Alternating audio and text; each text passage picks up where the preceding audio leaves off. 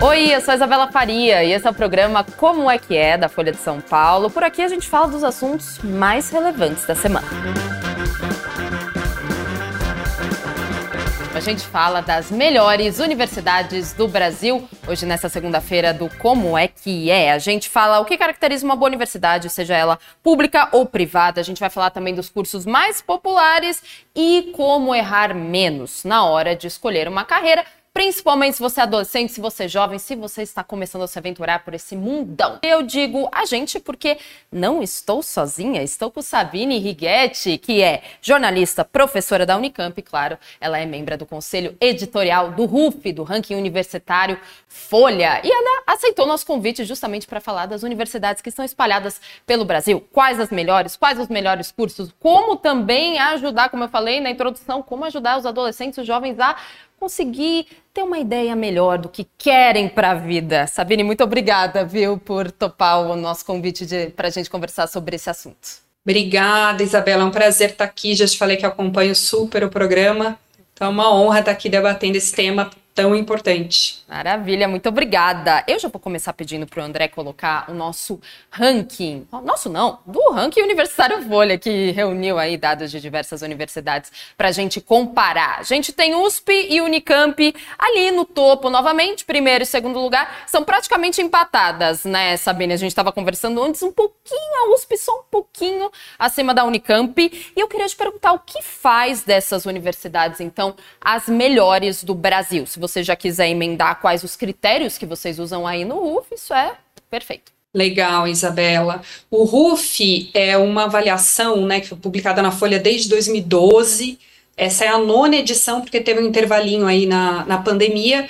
Mas desde a criação, é, a gente sempre olhou para rankings nacionais, internacionais, de todo mundo, para ver como que se avalia, como que se diz que uma universidade é melhor do que outra, baseado em quais critérios. E esses critérios, eles podem ser muito locais. Então, a gente fez um grande estudo de... É, o estudo é, original da metodologia do RUF chegou a levar quase um ano, olhando literatura, viajando, conhecendo rankings, para definir critérios que no Brasil fizessem sentido para a gente definir e avaliar as universidades brasileiras. Então, Hoje, a gente tem, na edição que foi publicada hoje, a gente tem cinco grandes critérios que são pesquisa, ou seja, é, tem uma, um conjunto de subindicadores que avaliam a qualidade da pesquisa científica feita pelas universidades. Lembrando que universidade é, pela legislação, tem que fazer ensino, pesquisa e extensão.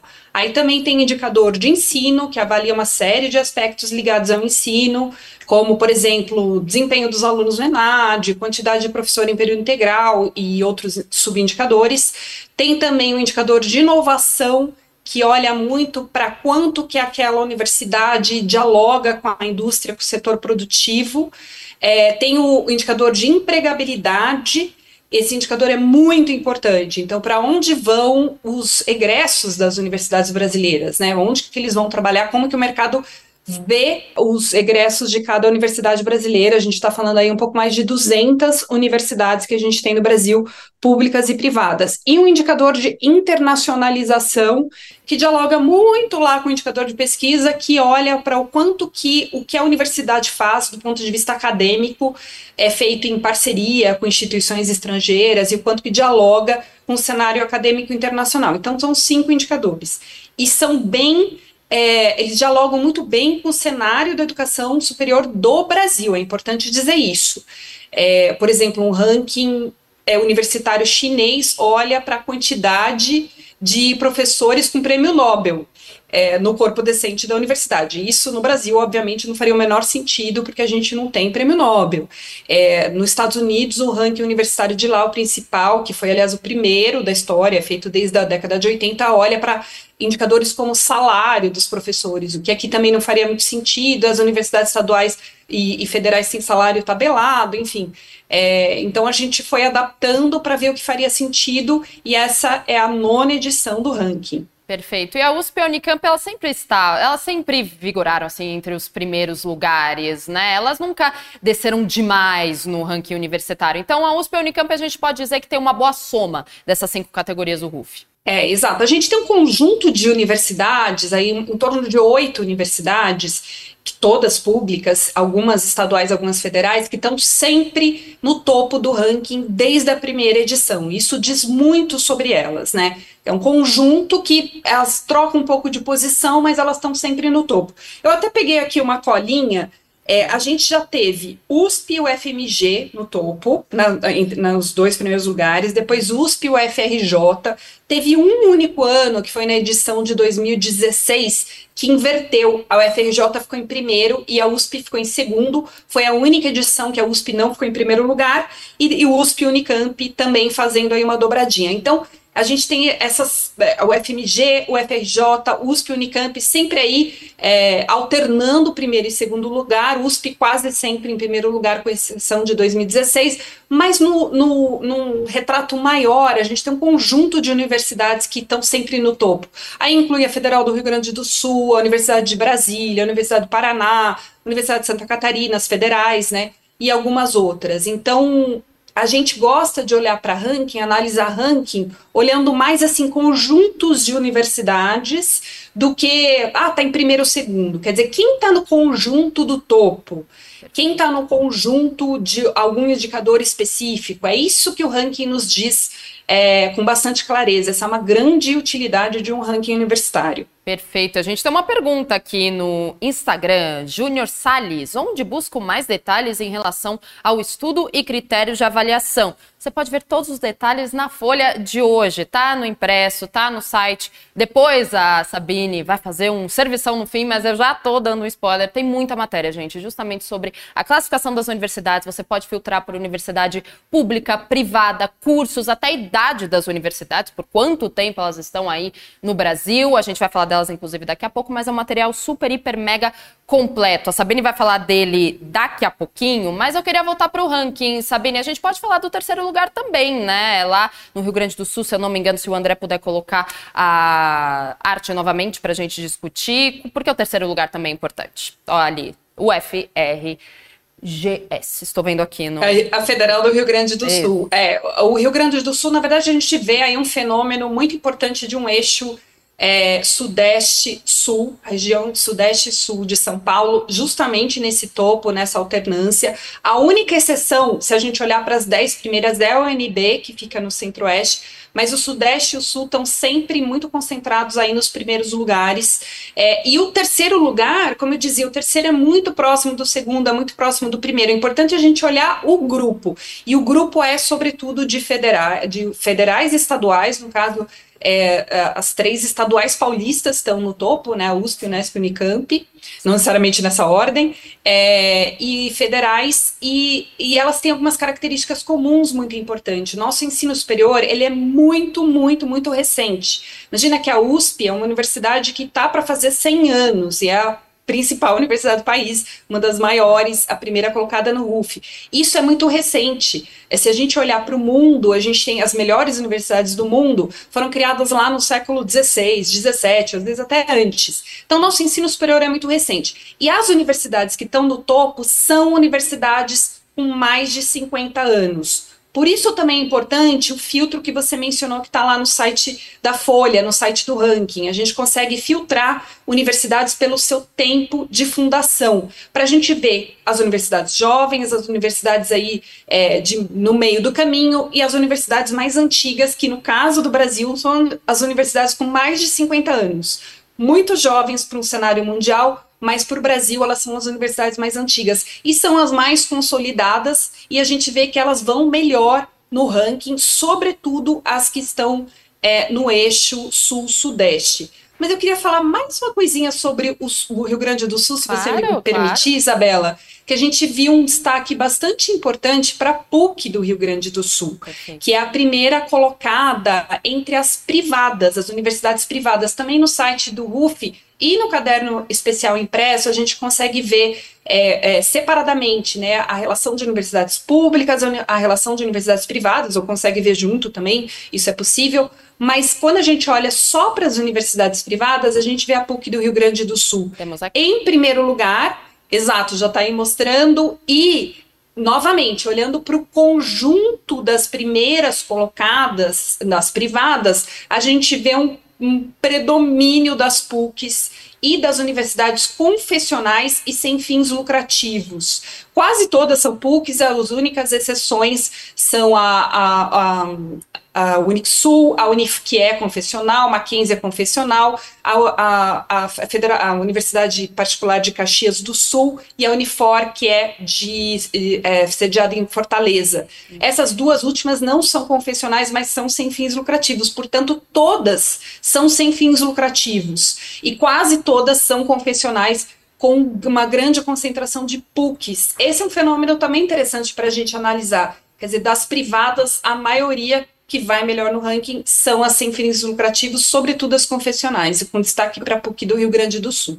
Isso é muito interessante. O Sérgio Filho, inclusive, está perguntando aqui, a gente já respondeu, alguma particular no ranking? Muitas, como a gente acabou de mostrar aqui no RUF, inclusive, no, de, novamente, no site dá para você colocar o filtro de particulares, que é só procurar por universidades privadas, você consegue no site do RUF, que se você não conseguir, mas o site da RUF é bem rápido, é bem fácil de você acessar. Se não, você entra lá na folha que te direciona. A gente tem uma, um comentário no YouTube, é, sabendo do Alan Carlos, perguntando sobre a Federal de Pernambuco. Frequentei a UFPE, achei muito bom, alto nível. Ele pergunta se seria a melhor do Nordeste. A gente tem essa apuração pelo RUF, ou pelo menos falar um pouquinho da UFPE? Sim, a a Federal de Pernambuco e a Federal do Ceará são as melhores do Nordeste. Inclusive, elas estão muito próximas é, das universidades intensas em pesquisa que eu mencionei do eixo sul-sudeste é, e a UNB, que é do Centro-Oeste. Elas estão muito próximas.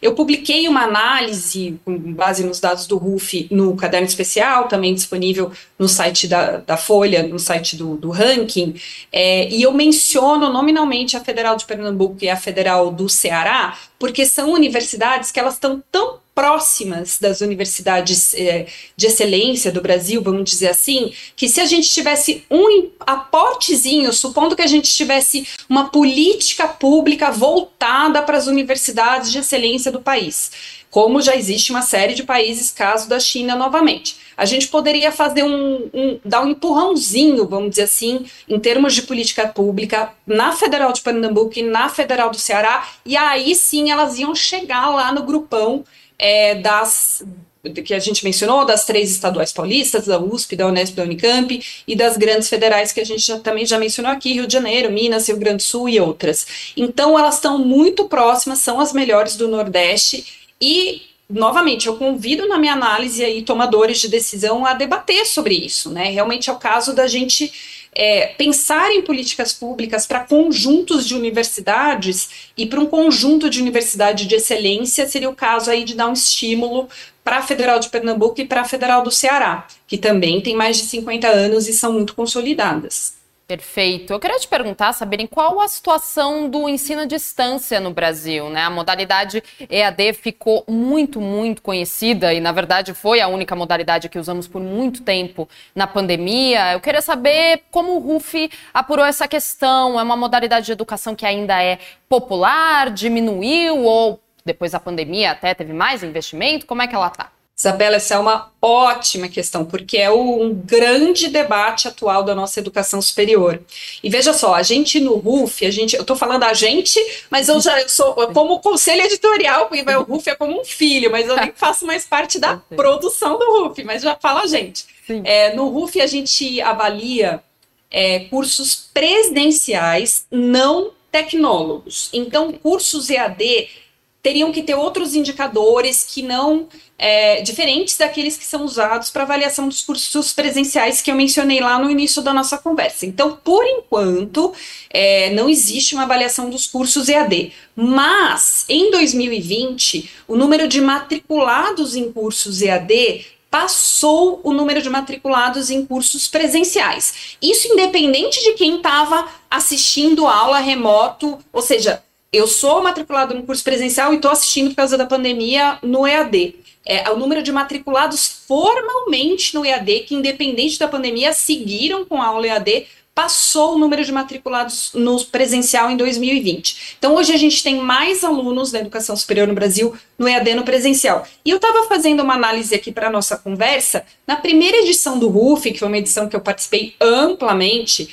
a gente tinha o curso de administração de, de, de empresas, era o curso com maior número de ingressantes é, na, na, na, avaliação no RUF daquele ano, 2012. Na época a gente usou o censo de 2010, porque a gente olha para o censo da educação superior um pouquinho mais para trás, censo do MEC, né, do Ministério da Educação. Então a gente tinha, olha só, em 2012, no RUF 2012, a gente tinha quase 190 mil ingressantes em administração de empresas no curso de administração presencial. Aí agora eu fui olhar os, os cursos com maior número de ingressantes no RUF desse ano. RUF desse ano, portanto, censo da educação superior de 2020, porque a gente olha um pouquinho para trás os dados do MEC, e o curso de administração caiu para menos da metade. No, nas vagas presenciais, foi para 76 mil matriculados no presencial. Eu falei, nossa, era o curso com maior número de ingressantes no RUF em 2012, permaneceu assim por muito tempo. Na edição de 2015, direito passou na frente, ainda é direito até hoje. E aí eu dei uma estudadinha à tarde e vi que isso é efeito da EAD. Muita gente mudou no curso de administração ao longo dos últimos anos, com o pico na pandemia, migrou no curso de administração, migrou do presencial para o, o, o, online, né, o ED, o remoto, como a gente é, quiser mudar, quiser chamar. E o curso de direito, diferentemente disso, não é aprovado ainda o curso de direito, a graduação EAD. Então, ele só existe do presencial. Eu digo ainda porque tem uma discussão no Ministério da Educação, um debate exatamente nesse momento, voltado para o curso de direito. Então, o curso de direito só tem presencial é o curso com maior número de ingressantes e ele subiu. Ele passou de 159 mil ingressantes na primeira edição do RUF em 2012 para quase 200 mil ingressantes nesta edição. Então, os cursos estão perdendo alunos para, do presencial para o EAD e o curso de direito, que não tem EAD, porque ainda não é permitido, é, tá, é, vem ganhando alunos e é o curso com maior número de inscritos. Perfeito, daqui a pouquinho a gente pode falar então dos cursos mais populares. Tem psicologia, analista, né? Mas eu só Exato. quero fazer uma. reler uma pergunta no YouTube, inclusive. Reler, não, ler uma pergunta que fizeram no YouTube do Marcos de Nápoles. Existe um ranking de melhores universidades para extensão da graduação? Essa também é uma ótima pergunta. O pessoal tá com perguntas afiadas. É, o pessoal aqui. A audiência o pessoal é a audiência qualificada. Extensão é um grande uh, debate. Como eu disse, pela legislação brasileira, pelo marco legal, né? Começa lá na nossa Constituição de 88, depois a LDB, que é o Marco Legal de Educação de 96. Eles dizem, e toda a regulamentação superior, é, posterior, diz que as universidades devem fazer ensino, pesquisa e extensão na mesma proporção. Portanto, um professor universitário, como eu sou professora e pesquisadora de uma universidade, tem que se dedicar aí da, na mesma proporção a atividades de ensino, atividades de pesquisa, atividades de extensão, que o que define extensão é um tema de debate. Tem gente que considera comunicação social da ciência como extensão, ou atendimento à população extensão é, por exemplo, atividades para terceira idade, enfim, atendimento jurídico para a população. Isso não está totalmente definido, existe um grande debate sobre o que, afinal, significa extensão. Agora, a extensão começa a fazer parte dos currículos da graduação, que também é uma coisa bastante recente, mas como a gente avalia extensão? Não sei, ninguém sabe. Não existe ainda uma maneira de se colocar num ranking comum, o RUF, indicadores de extensão. Por quê? Para isso ser possível, a gente precisa ter dados, ter bases de dados. É, minimamente consolidadas e construídas. Então, no caso do RUF, a gente olha todos os dados lá do Ministério da Educação, a gente olha dados de investimento e pesquisa de agências de fomento é, estaduais e federais, a gente olha base de patentes, a gente olha é, quantidade de pesquisa científica produzida nas instituições de pesquisa brasileiras em bases internacionais de, que, que, reúnem periódicos científicos, são quase 4 milhões de dados por edição. Então a gente olha um monte de bases de dados e tem também duas pesquisas de opinião feitas pelo Datafolha, é, para avaliando qualidade de ensino e qualidade de, de quem se forma né, e, e, vai trabalhar no mercado de trabalho. É, mas não tem dados sobre extensão ainda. Esse é um debate muito intenso. Inclusive, quem estiver aí participando do debate e quiser contribuir, Estou totalmente aberto ao diálogo porque também me interessa bastante, inclusive do ponto de vista acadêmico, mas a gente ainda não consegue medir extensão no, em uma avaliação como o RUF. Perfeito. A partir do momento que existir bases de dados, então, muito provavelmente o RUF vai ter acesso e vai fazer justamente esse ranking. Vamos falar dos cursos mais populares e os menos populares, Sabine? Você já falou do direito, que inclusive está perdendo alunos do presencial, do EAD para o presencial, é isso ou ao contrário? Porque ainda tá administração. Muito... Administração está perdendo do presencial para o EAD Direito não tem Isso. EAD e direito segue crescendo no presencial. Perfeito. A gente tem psicologia também e medicina. Medicina sempre vigora, né? Pelo menos no top 6 ali, 7.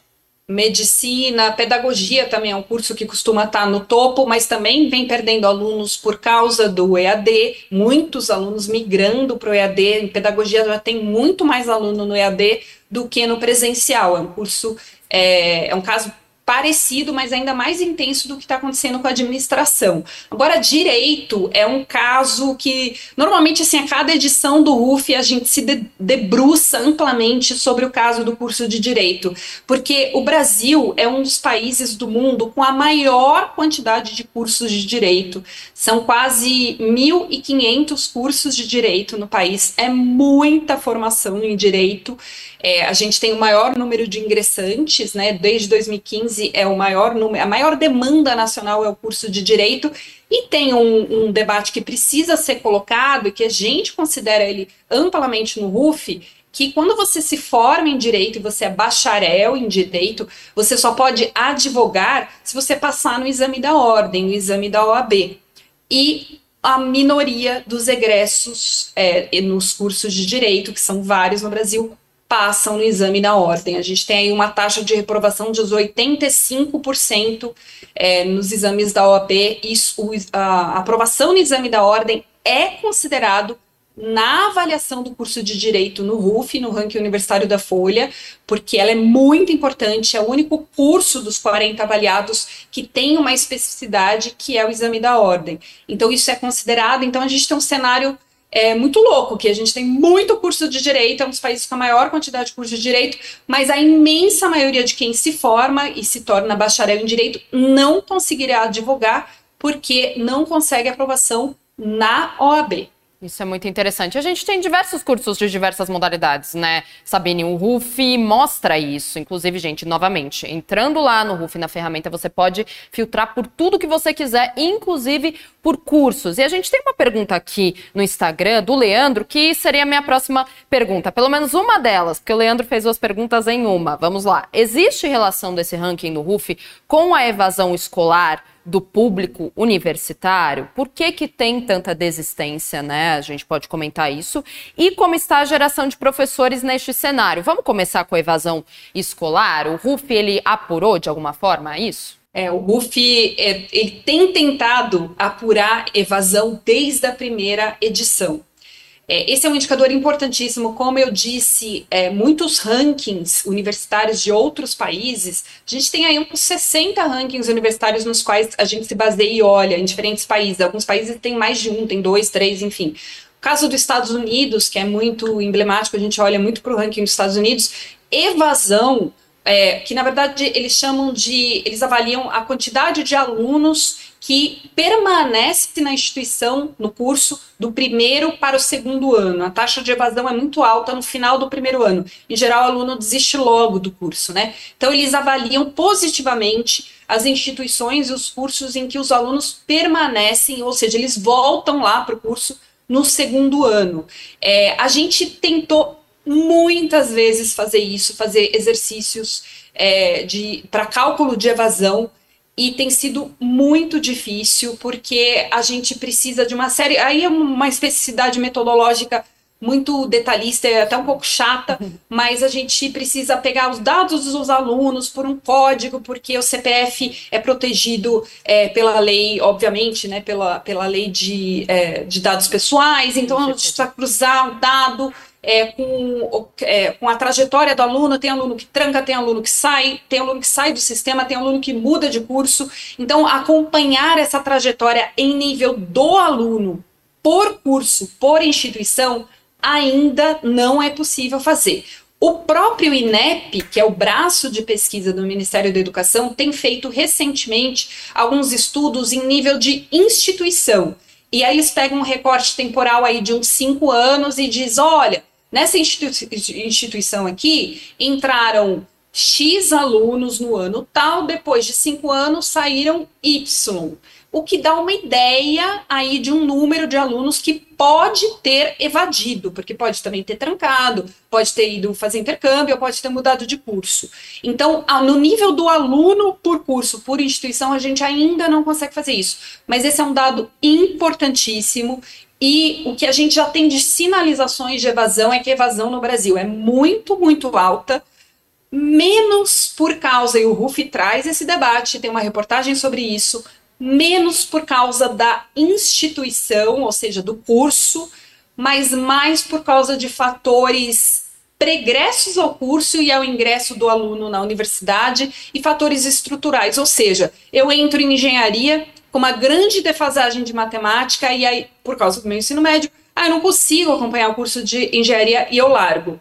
Outro motivo é a gente tem no Brasil um ensino superior desenhado de uma maneira que eu, eu sou bastante crítica a isso, que é a gente escolhe a nossa carreira específica antes de entrar na universidade. Isso é muito diferente do que é feito em muitos países do mundo, em muitos, nos Estados Unidos, na América do Norte em geral, muitos países europeus também. É, nesses países você entra na universidade, aí você tem aí algumas disciplinas básicas e aí você escolhe a sua carreira, que inclusive pode ser mais de uma carreira. Você pode se formar em mais de um curso, né? Dependendo da sua trajetória. Aqui, imagina só, Isabela, a gente com 17 anos sai do ensino médio, totalmente, nunca fez uma grande decisão na vida, a gente tem que dizer se a gente vai prestar veterinária ou ou engenharia química uhum. ou física, sei lá o quê, os cursos muito específicos. Isso é muito difícil, a chance de dar errado é enorme. Então a gente escolhe muito precocemente e sem poder migrar. Se a gente errou, a gente volta para estaca zero e tem que ir lá prestar Enem vestibular de novo. Então a evasão está muito ligada a aspectos que muitas vezes nem dizem respeito à qualidade do curso, Perfeito. mas sim aspectos estruturais. Perfeito. Evandro Santos comentou aqui no YouTube, fez um Faz uma, um adicional, deu um adicional aqui a seu, a seu comentário sobre evasão. O central na evasão é o aspecto socioeconômico. Tem que ver como manter os estudantes na universidade em um país desigual como o nosso. O Alexandre está fazendo uma pergunta no Instagram, Sabine, sobre a qualidade das instituições privadas. O que ele pergunta? Houve uma grande expansão do ensino superior nos últimos anos através de instituições privadas. Como garantir a qualidade desses novos cursos? Não seria importante ter exame de ordem para outros grupos, outros cursos, como acontece com a OAB? É, a gente realmente teve uma expansão do ensino superior muito significativa. Há 20 anos, a gente tinha aí em torno de 3 milhões de matriculados no ensino superior, hoje está em torno de 8 milhões, e essa expansão se deu, sobretudo, pelo ensino superior privado. Óbvio que a gente teve é, o lançamento, de, a criação né, de algumas universidades públicas, sobretudo federais, sobretudo em regiões onde não havia universidade pública, em regiões que a gente chama é, quem é, estuda a área chama de hiperregionalizadas, que são regiões distantes de grandes centros, muitas vezes encravadas no meio da floresta amazônica, por exemplo. Então, houve uma criação aí de mais de 20 universidades federais nessas regiões, mas a grande expansão do número de matriculados é, no ensino superior se deu sobretudo pela rede privada e muito baseada em programas é, que estimularam né, essa expansão, como o ProUni, como o financiamento estudantil, o FIES. Bom, é, a, o que eu sempre digo é que a gente precisa expandir o ensino superior. Muita gente conversa comigo e chega sob uma impressão de que a gente já tem aluno demais e já tem universidade demais. Ah, mas a gente precisa de curso técnico? Precisa de fato.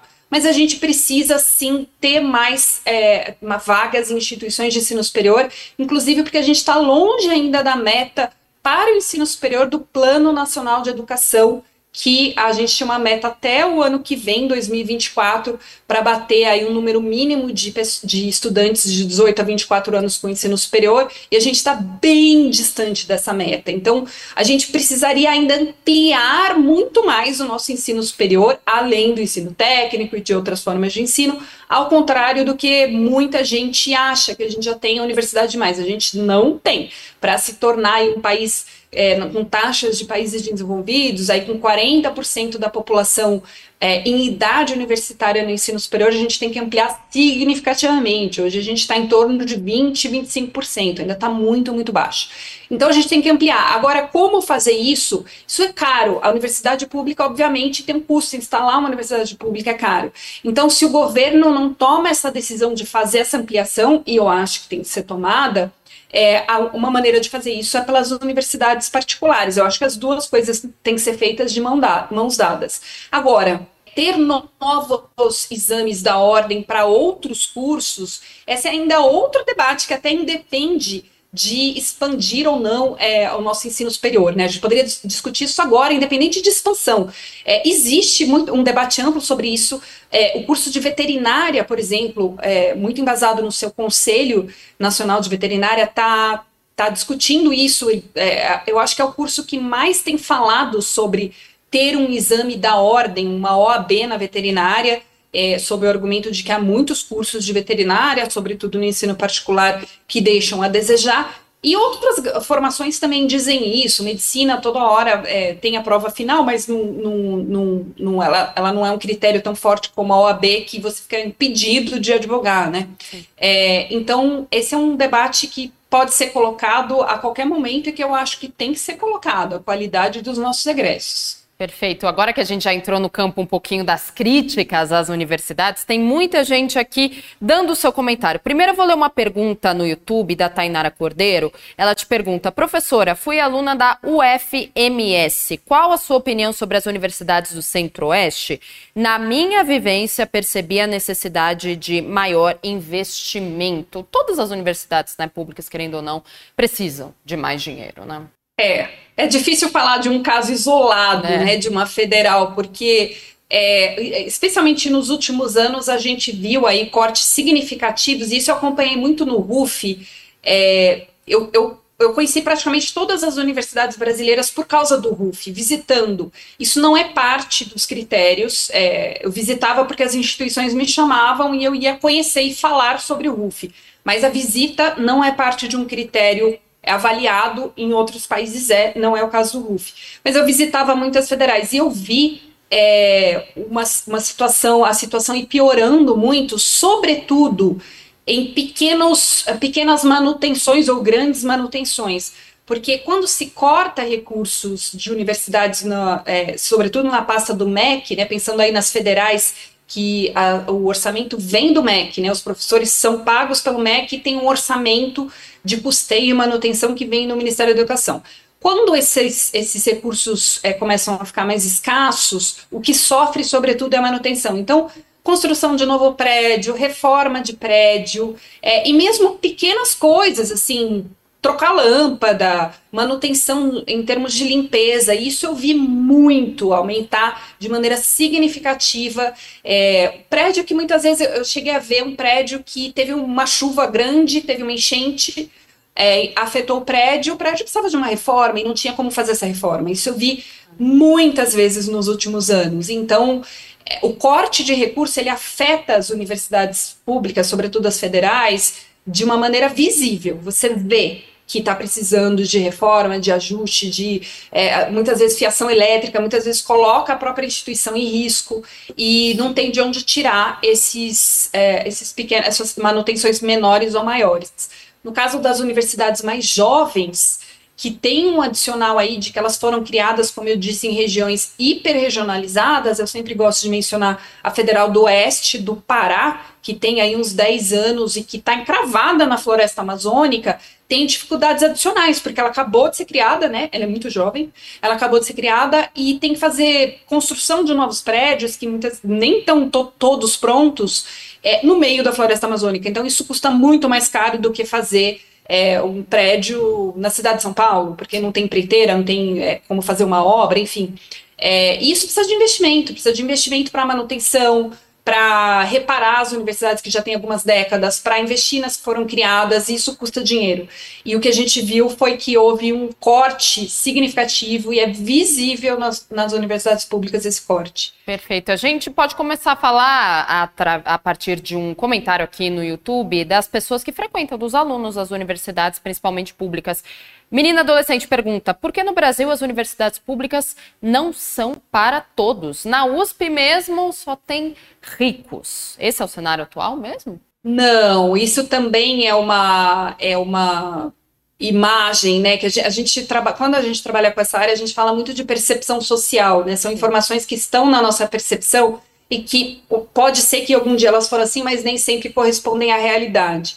A gente há bastante tempo tem cotas nas universidades federais e mais recentemente nas estaduais paulistas, que é um cenário que eu conheço bastante porque é um dos meus principais objetos de estudo e porque eu estou numa estadual paulista que é a Unicamp. Então mudou significativamente o perfil do aluno. É, não é mais verdade falar que a USP só tem alunos ricos, metade dos alunos são cotistas é, e são egressos de educação pública.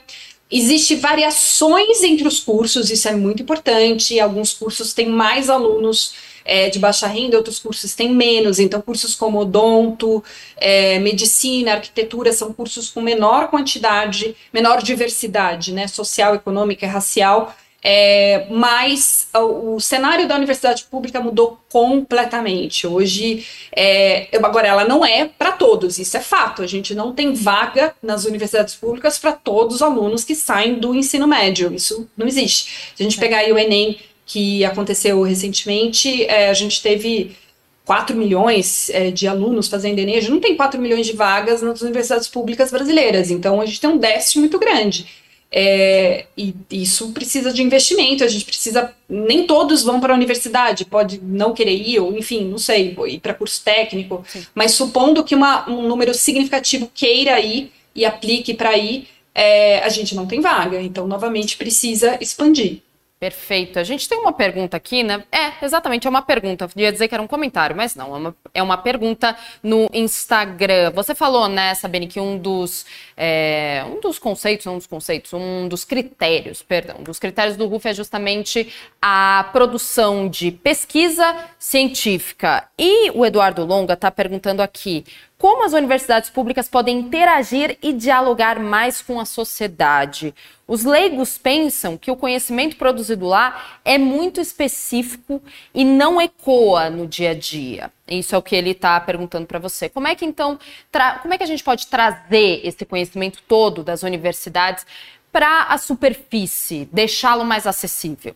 É, o jornalismo tem um pé importante nisso, se não for o principal é, essa é uma das, da, das minhas grandes defesas, né? Bom, eu fui jornalista de ciência na Folha de São Paulo por muitos anos. É, hoje eu coordeno um projeto que chama Agência Bore, que tem justamente o objetivo de dar visibilidade à ciência nacional. Isabela, para você ter noção, a gente no Brasil, a gente está entre os 15 países com maior produção científica do mundo. A gente faz muita ciência. E a gente lidera ciência em várias áreas do conhecimento, em saúde pública, em doenças tropicais, em várias áreas agro, é, em várias áreas ambientais, enfim, eu poderia citar infinitas áreas. A gente lidera significa, a gente faz ciência de excelência em muitas áreas.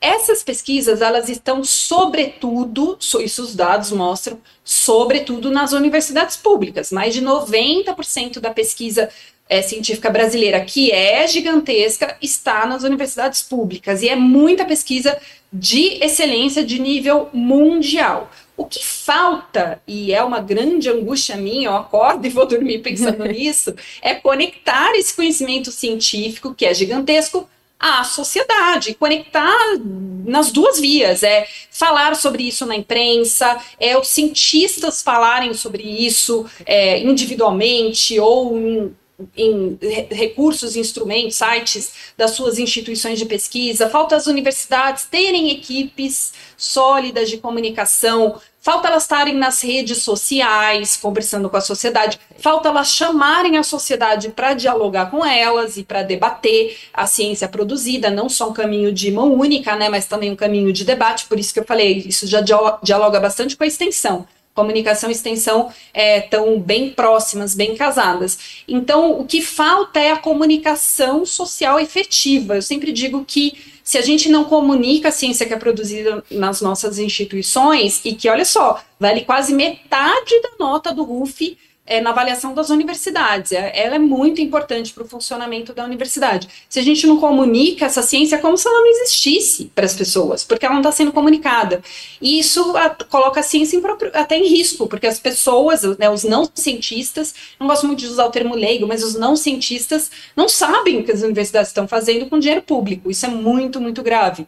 Então a gente precisa comunicar e precisa que os, os cientistas é, é, realmente façam como parte do trabalho deles falar sobre sua pesquisa, inclusive falar com jornalistas, vir aqui em espaços como esse, que às vezes é difícil, né, Isabela? Entrevistar cientista nem sempre é fácil.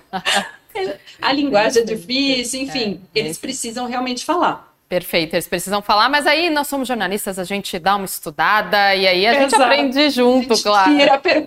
a Exato, a gente tira a resposta e a gente também aprende junto. Bom, com este maravilhoso arremate, Sabine, eu peço para você fazer então um grande servição do ranking Universitário Folha. Onde encontrar o RUF? Muito bom, Isabela. Bom, primeiro, obrigado, adorei aqui a nossa conversa, sigo à disposição de vocês, de quem estiver acompanhando. É, o RUF, então, lá no site da Folha de São Paulo é possível encontrar, gente, é maravilhoso, são quase quatro, são cerca de 4 milhões de dados, é, a gente consegue avaliar é, todas as universidades brasileiras, são cerca, um pouco mais de 200, cerca de 200 universidades, você consegue ver a lista inteira das universidades, consegue filtrar por natureza administrativa, se é público ou privada, por tamanho, por ano de fundação, por estado, você consegue ver no seu estado é, qual é a melhor universidade, por exemplo, qual é a melhor pública, qual é a melhor privada, qual é a melhor mais jovem, isso tudo por filtros você vai olhando lá no site do RUF, e também tem 40 rankings dos 40 cursos com o maior número de ingressantes, aí com uma metodologia toda separada. Eu mencionei aqui bastante a metodologia do curso de direito. Então, você quer prestar direito, seu filho quer prestar direito, seu irmão quer prestar direito, vai lá no RUF e olha no curso de direito quais são as melhores instituições, também se é público ou privado, em cada indicador do RUF é possível ver é, como aquela instituição se, se é, ela, qual o desempenho daquela instituição no caso dos cursos, a gente avalia universidades, faculdades e centros universitários que oferecem o curso. Então, uma, uma avaliação muito ampla, só existe, esses dados só existem compilados é, no site do RUF, é um recurso muito bacana perfeito, mais do que completíssimo o ranking universitário Folha. Então, Sabine Righetti, jornalista, professora da Unicamp e também do conselho, membro do conselho editorial do RUF, te agradeço, viu, Sabine? Muito obrigada por explicar o que é o RUF pra gente, também por essa lona sobre ensino público e privado aqui no Brasil. Obrigada, volte mais vezes. Obrigada, Isabela. Obrigada a quem acompanhou. E muito obrigada a você também que assistiu Como é que é dessa segunda-feira. Amanhã estaremos aqui. Espero vocês. Tchau.